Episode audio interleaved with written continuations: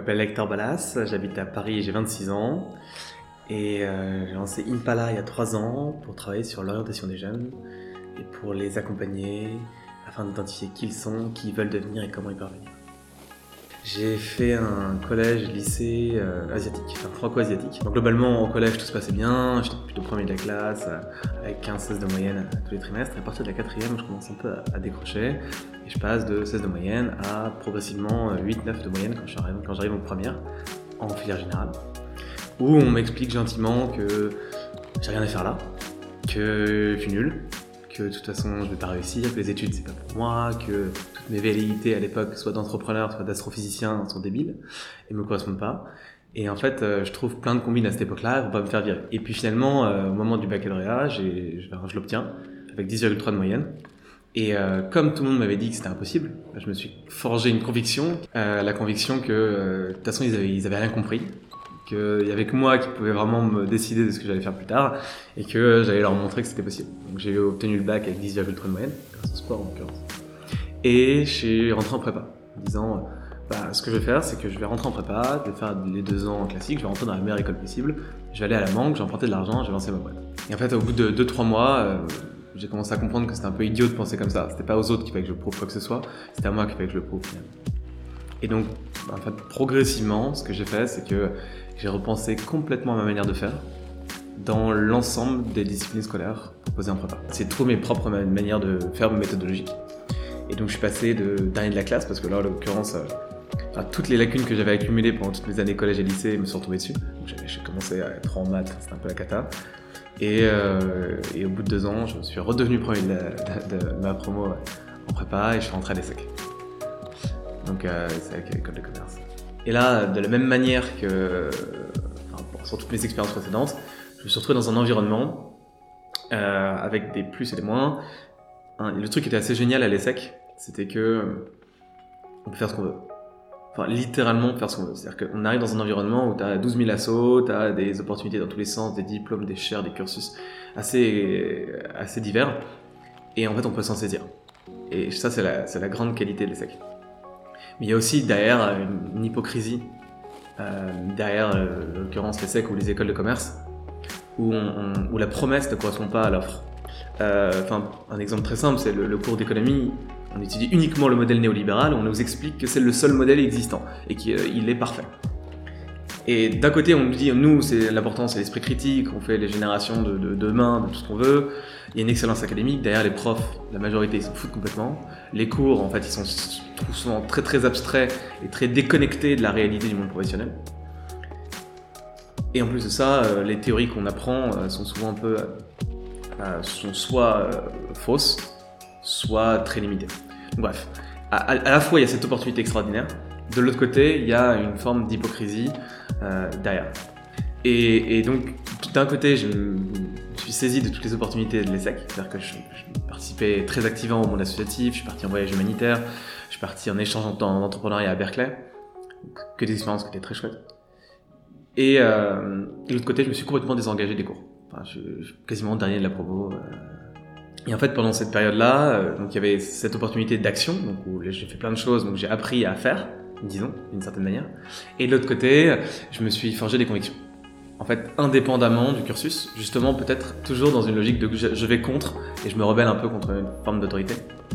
Et donc, euh, le voyage, le voyage humanitaire en Bolivie, l'esquivalet était juste extraordinaire, où j'ai énormément appris, j'ai découvert l'importance de l'éducation. Je me suis rendu compte à quel point dans ma promo, même si les gens sont brillants, complètement paumé. il y avait 70% de la promo qui avait aucune idée de ce qu'ils foutaient là. Et que le premier moment où ils se posaient vraiment la question de ce qu'ils foutaient là à 23 ans, bah, ils tournaient en rond. Et en fait, euh, d'une certaine manière, j'ai appris que ce qui m'intéressait, c'était plutôt résoudre des problèmes que gagner du fric pour gagner du fric. D'autre manière, je me suis forgé des convictions éducatives de plus en plus fortes, notamment par rapport à ma propre expérience, par rapport à ce que j'observais à l'ESSEC et en Bolivie. Et en fait, à la fin, c'était assez naturel, enfin même pas à la fin, parce que c'était plutôt au milieu de ce cursus à l'ESSEC, c'était assez naturel de me dire, bah, je, vais plutôt créer ma boîte. Et d'autre part, c'était plutôt de le faire dans un domaine qui me parlait, notamment l'éducation. Et dans l'éducation, il y a un sous-domaine dont l'objectif même, c'est la quête de sens, c'est l'orientation le paradigme dominant sur l'orientation, c'est l'information. L'orientation, de l'information. C'est donc trouver un métier, trouver une formation, trouver un établissement, trouver sa voie. Et quand tu prends, tu analyses euh, sémantiquement trouver sa voie, tu considères que la voie existe et qu'il suffit de la trouver. Et donc c'est finalement une quête vers quelque chose qui existe déjà. Le problème c'est que c'est faux. Enfin c'est complètement faux. ta voie elle n'existe pas, tu l'as construite. L'objectif d'Impala, c'est de prendre l'orientation euh, au sens plus propre du terme. Étymologiquement, l'orientation, ça veut dire aller vers l'Orient. L'Orient, c'est le soleil qui se lève, c'est aller vers le soleil qui se lève. C'est un peu trouver ton soleil, trouver. Enfin, on peut le voir de plein de manières différentes.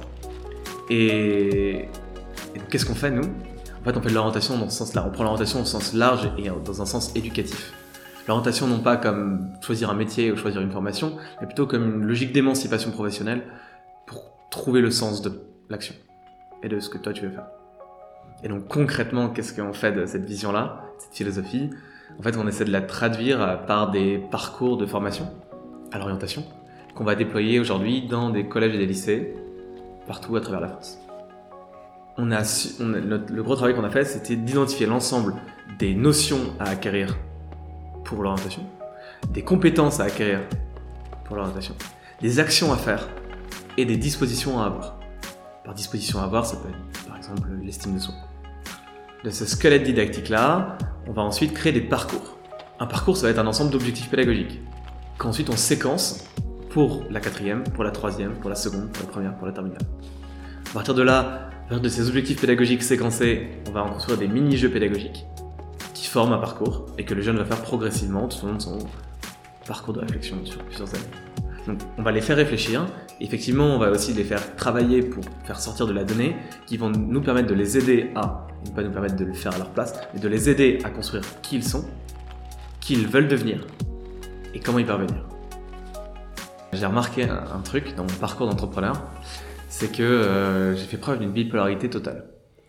D'un côté, il y avait le, côté très lean startup, qui est euh, donc la méthode dominante pour lancer une boîte, qui parce qu'elle fait ses preuves, elle fonctionne très bien. Euh, où en fait, on itère à toute vitesse. T'as une hypothèse, enfin t'as une intuition, tu la transformes en hypothèse et tu la valides immédiatement sur le terrain. Et que tu itères comme ça, hyper rapidement, de sorte à pouvoir lancer un produit en moins de deux mois, etc. Et d'autre côté, tu avais un travail de recherche qu'on a commencé à opérer sur la question de l'orientation. C'est-à-dire essayer de comprendre cette problématique dans sa profondeur, et euh, notamment en lisant plein de papiers de recherche justement sur la psycho, la socio. Et résultat, en fait, on s'est retrouvé à lancer un produit complètement pourri. Pas pourri euh, économiquement parlant, économiquement parlant, il, était, il marchait plutôt bien d'ailleurs. On a eu 120 000 utilisateurs en 6 mois. Mais qui éthiquement était très douteux très douteux parce qu'on n'avait pas pris le temps de la réflexion sur l'éthique de l'action en fait. Et donc on avait un produit qui euh, en fait aidait beaucoup les jeunes qui étaient en panique à ne plus l'être en trouvant en 10 minutes un métier, une formation dans l'établissement. Et en fait, euh, on a lancé ce truc hyper rapidement. En parallèle de ça, on réfléchissait un petit peu, mais on n'avait pas trop le temps parce qu'on était focus sur l'action. Et donc, en fait, on s'est retrouvé avec un, à appeler nos utilisateurs pour essayer de comprendre pourquoi ils aimaient bien ou pourquoi ils aimaient pas. Et, notamment, il y a une fille qui nous a dit Non, mais en fait, c'était trop bien parce que moi j'étais en panique. J'ai trouvé un métier, j'ai trouvé une formation, j'ai trouvé un établissement, je me suis inscrit. Le tout en 10 minutes. Et à la fois, c'était cool parce qu'elle nous avait dit merci, et à la fois, ça l'était pas du tout parce qu'en fait, en 10 minutes, elle avait fait un choix de vie qui allait impacter ses euh, peut-être seulement 3, 4, 5 prochaines années. Et là, ça nous a fait un peu peur. Bien, qu'est-ce qui est en train d'arriver? Et donc on a commencé à analyser les chiffres du produit qui était en ligne et gratuit qu'on avait lancé. Et là, c'était assez hallucinant. Le deuxième mot-clé le plus rentré par les garçons dans le moteur de recherche, c'était trader. Le troisième mot-clé le plus rentré par les garçons et les filles confondus, c'était argent. 90% des filles avaient enregistré des métiers de filles, c'est-à-dire social, santé, gamin.